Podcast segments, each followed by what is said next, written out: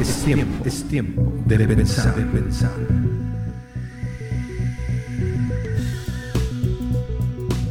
Mushaki Estudio. Memoriza la palabra de Dios. Ahora. Hablar de religión es un tema por demás controversial. Algunos hasta dicen, yo de religión y de política prefiero ni hablar. Y mira, en cierta forma los entiendo. Pero en términos espirituales, el tema que hoy nos ocupa podría ser de vida o muerte. No estoy exagerando. Lo descubrirás más adelante. Y por eso lo tratamos aquí. Por favor, quédate y escucha con atención. Los seres humanos tenemos como costumbre clasificar las cosas de acuerdo a su enfoque. Por tal motivo es muy necesario puntualizar de qué estamos hablando. Para ahondar en esto, citaré un par de ejemplos. Si estuviésemos hablando de temas relacionados con el funcionamiento del organismo humano, cualquiera podría decir que estamos hablando de medicina. Nadie tendría duda de cuál sería el enfoque. Sin embargo, cuando hablamos de las actividades deportivas, el enfoque podría ser la salud o podría ser la formación social de los jóvenes. Y aquí nadie discutiría si el enfoque es uno u otro, porque parecería intrascendente discutir acerca de cuál es el tema central. Con el tema de hoy es diferente. Regresaremos a analizar la definición de la palabra religión en el diccionario de la lengua española, que dice así, religión, conjunto de creencias o dogmas, es decir, conceptos preconcebidos e inflexibles acerca de la divinidad, de sentimientos de veneración y de temor hacia ella, de normas morales para la conducta individual y social y de prácticas rituales, principalmente la oración y el sacrificio para dar culto. Esta definición se adapta justamente a las múltiples religiones existentes y a los miles de dioses que se dice que existen, pero no se adapta para nada a lo que representa tener comunión e intimidad con Dios. Analizando esta definición comprenderemos, comprenderemos más el punto de vista de Dios. Y podemos decir que estamos conscientes de que Dios no ha mostrado ningún interés en ningún tiempo de fundar religiones. Los hombres, por el contrario, sí. De esto podríamos decir que el Evangelio es el esfuerzo de Dios para salvar a los hombres. Y por el contrario, las religiones son el esfuerzo de los hombres para alcanzar a Dios. Hemos sido tan obstinados en formar organizaciones que hay más de mil religiones, por citar una cifra. Y aún nos atrevemos a decir un completo sinsentido. Es esta afirmación que ha proliferado por donde quiera, ya lo verás. Escucha. Todas las religiones nos llevan a Dios, te dicen. ¡Wow! No hay nada más extraviado de la verdad. Si tomamos en cuenta que todas las religiones tienen dioses diferentes, entonces, ¿cómo todas estas doctrinas nos podrían llevar al único y verdadero creador? Es imposible. Piénsalo por un momento. La parte de la definición que escuchamos hace un rato de la palabra religión es del diccionario de la Real Academia de la Lengua Española, que habla de prácticas rituales, esa parte es completamente ajena a lo que los discípulos de Cristo hacen, ya que no existe ningún ritual que hacer para comunicarse con Dios, según la Biblia, excepto la oración, que sin ser una actividad ritualista, más bien es la forma en que Dios nos permite y nos invita a comunicarnos con Él. Mucho menos los sacrificios que se mencionan allí en la definición, ya que solo Dios planteó sacrificios por los pecados y estos se realizaban en tiempo antiguo. Pero al venir Cristo, Él mismo constituyó el último sacrificio que Él mismo hizo una sola vez y para siempre para pagar nuestro pecado. Así que olvidémonos de los sacrificios. Mientras analizamos el concepto religión, pretendo hacerlo desde dos perspectivas. La primera, desde el posible punto de vista de Dios y la segunda desde la posición humana.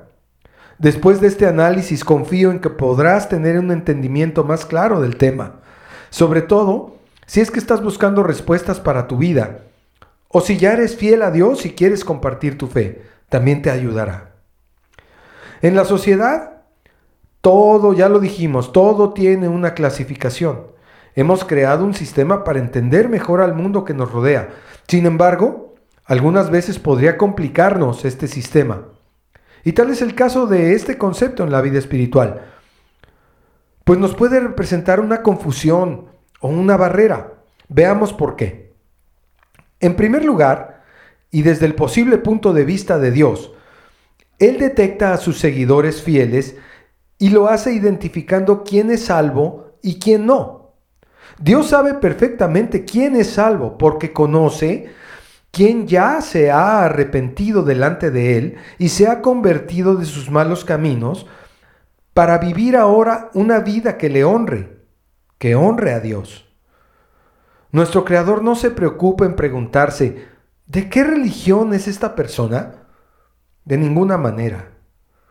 Así como nosotros sabemos quiénes son nuestros verdaderos amigos, Él como Dios Todopoderoso y Eterno, sabe perfectamente quién tiene permanente comunión con Él mismo, por obvias razones.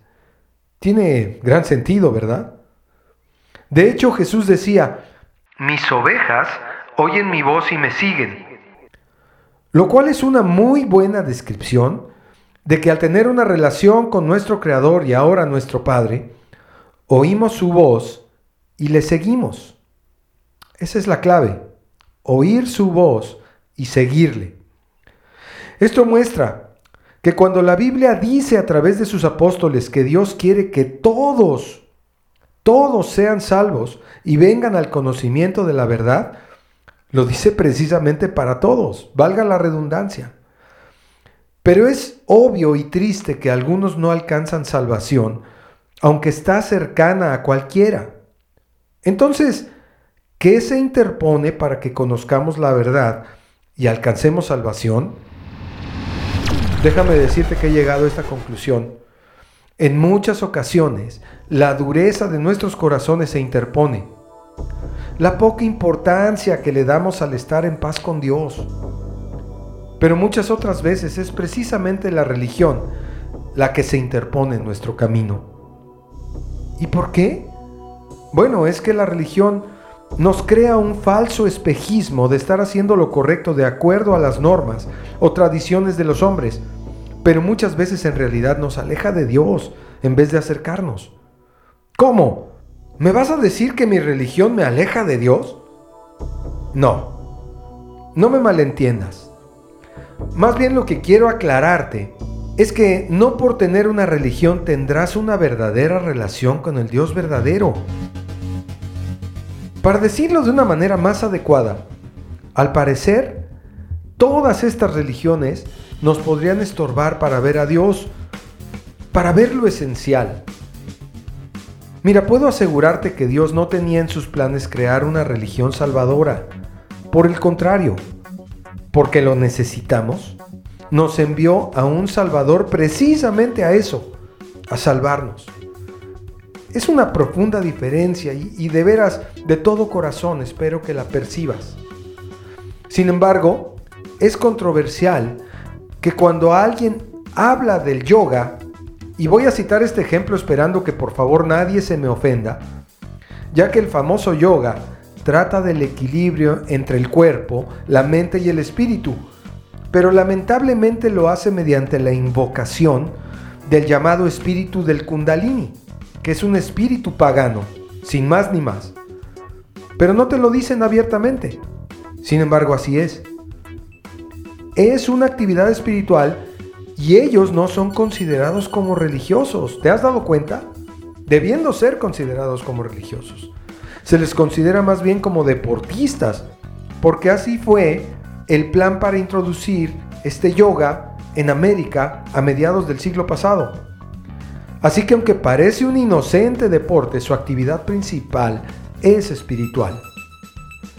De acuerdo con lo ya expresado, deberían ser considerados como una organización religiosa según lo que entiende el mundo por una religión, ¿verdad?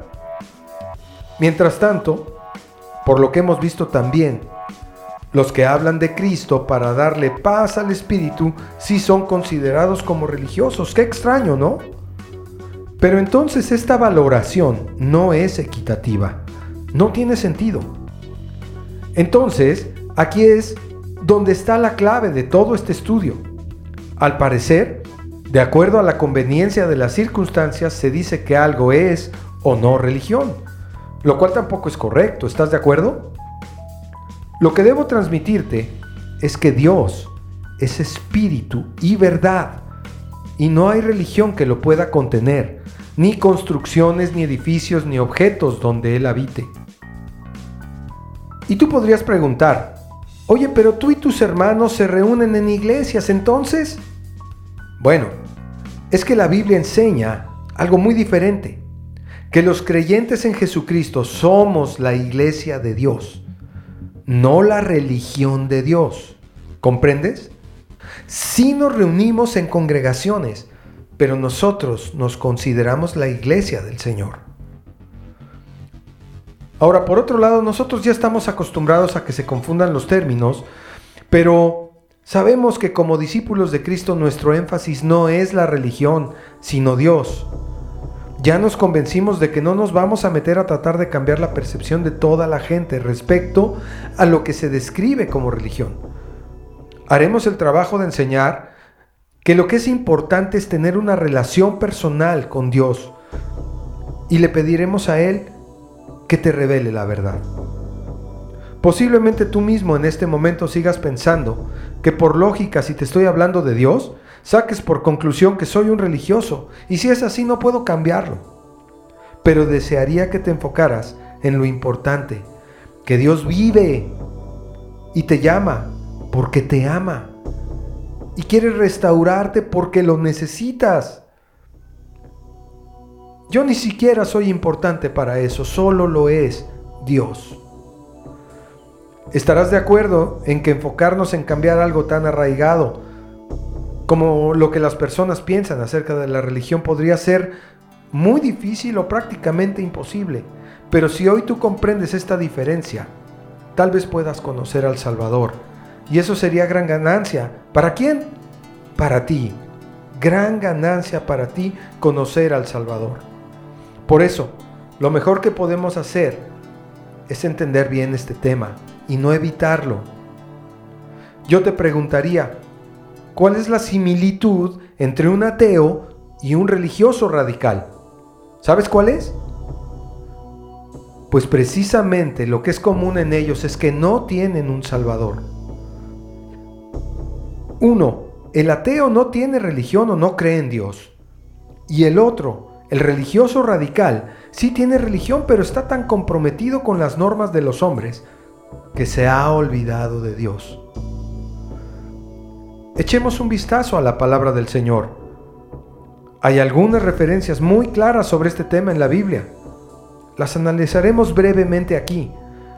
En el libro de los Hechos 25-19 se cita que los judíos tenían en contra del apóstol Pablo que al principio era un judío perseguidor de la iglesia, tenían contra él ciertas cuestiones acerca de su religión, así lo dice la Biblia, acerca de su religión y de un cierto Jesús ya muerto, del cual Pablo afirmaba que estaba vivo y que era el Mesías. ¿Te diste cuenta?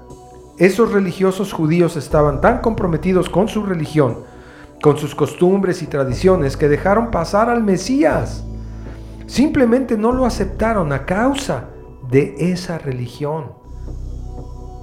Y esa religión les produjo incredulidad. ¡Qué triste!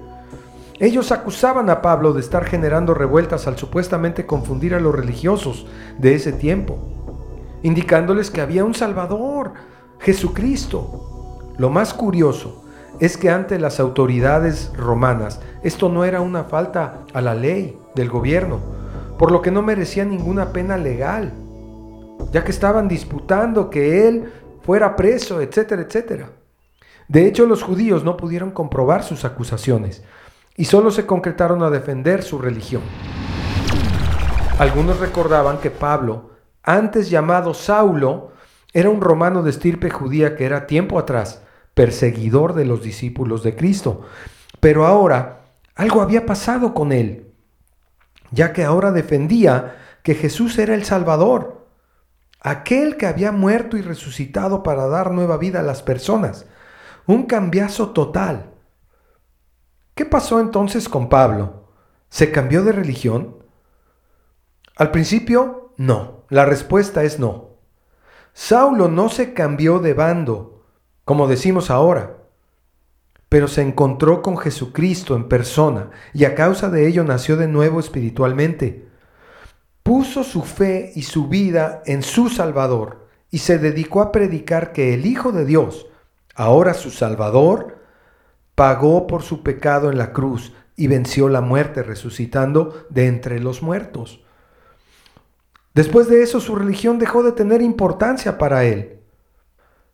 La narración de la conversión de Pablo está en el capítulo 22 de Hechos y dice que Ananías, un hombre judío que tenía relación con Dios y que entendía y reconocía también que Cristo era el Mesías Salvador, le dijo, el Dios de nuestros padres te ha escogido a ti, Pablo, para que conozcas su voluntad y veas al justo, o sea, que veas a Cristo. Y oigas la voz de su boca, porque serás testigo suyo a los hombres de lo que has visto y oído. Ahora pues, ¿por qué te detienes, Pablo? Levántate y bautízate y lava tus pecados invocando su nombre. Esto puedes leerlo en el libro de los Hechos 22, 14 al 16. Hagamos un alto aquí.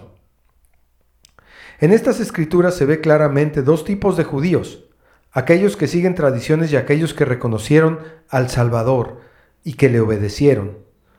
¿Dónde quedó la religión allí? Solamente sirvió para diferenciarlos. Por esto, desde nuestro punto de vista humano en la actualidad, en el mundo tenemos un problema porque la mayoría de las veces las religiones nos dividen y tristemente estas separaciones destruyen hasta familias. Y lo peor es que por estar sujetos a religiones, algunos no ven al Salvador. Es trágico, es verdaderamente trágico. Imagina pasar toda tu vida apegado a una creencia de tipo religioso y antes de morir, cuando te presentes delante de Dios, le dijeras, aquí estoy, Señor, y Él te respondiera, Nunca te conocí. ¿Quién eres tú, hacedor de maldad? Nunca te acercaste a mí. ¿No sería una tragedia para ti? Claro que sí. El mismo Pablo en el libro de Hechos 26.5 reconoce haber estado involucrado en la religión de manera profunda cuando dice, yo desde el principio, si quieren testificarlo, conforme a la más rigurosa secta de nuestra religión viví fariseo o sea, fui siendo un fariseo, es decir, un conocedor y defensor de su religión. Los fariseos eran los judíos más dedicados a la ley en aquel tiempo, pero lamentablemente algunos también tenían fama de hipócritas.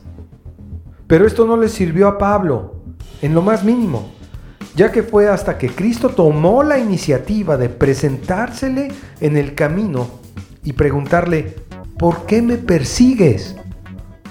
Fue ahí cuando Pablo pudo conocer personalmente a Jesucristo y reconocerle como Dios y Salvador, que su vida sería transformada para llegar a ser el instrumento de Dios que es. Al grado que hoy tú y yo podemos conocer a Cristo por su testimonio registrado en todas las cartas que escribió y que se incluyen en la Biblia. ¿Hasta aquí te queda claro el concepto? ¿Tienes religión? o tienes relación con Dios? Solo tú puedes responderte a ti mismo. En la definición de religión que estudiamos hace rato del diccionario, hay muchas normas morales para la conducta individual y social y prácticas rituales. Mientras tanto, la definición que Dios nos ha dado en su palabra se expresa en el libro de Santiago 1.27 y dice, la religión pura y sin mácula es decir, sin mancha, delante de Dios el Padre es esta. Pon mucha atención, por favor. Visitar a los huérfanos y a las viudas en sus tribulaciones, y guardarse sin mancha del mundo. Qué gran diferencia, ¿no? Y todavía aclara en el versículo 26 de Santiago 1. Si alguno se cree religioso entre vosotros y no refrena su lengua, sino que engaña su corazón, la religión del tal es vana. ¿Ves? Nada que ver con lo que entendemos tradicionalmente. Para terminar, por favor, piensa en esto. Si pudiéramos hacer un mapa de todas las religiones de la Tierra, en ese mapa no figurarían las personas que tuvieran una relación personal con Dios. ¿No es increíble? Cuando en realidad ese sería el grupo de personas en todo el mundo que verdaderamente estarían en contacto con Dios, aun cuando estuvieran en diferentes lugares del mundo. Entonces yo te pregunto, ¿Actualmente estás en el grupo de personas que tienen comunión con Dios? Sé sincero, por favor, o sincera. Si no es así, todavía hay oportunidad para que la tengas. No dejes pasar tu oportunidad, como los judíos que no creyeron en el Mesías. Lo tuvieron allí, lo vieron en directo, pero no lo reconocieron. No dejes que esta oportunidad de salvación se te pase. Asómate por la ventana de la relación con Dios y alza tus ojos al cielo de donde vendrá tu socorro. Si no sabes cómo hacerlo, pide ayuda. Habemos personas que podemos ayudarte a encontrar el camino, la verdad y la vida, que es Jesucristo. Mushaki significa gracia y paz para ti.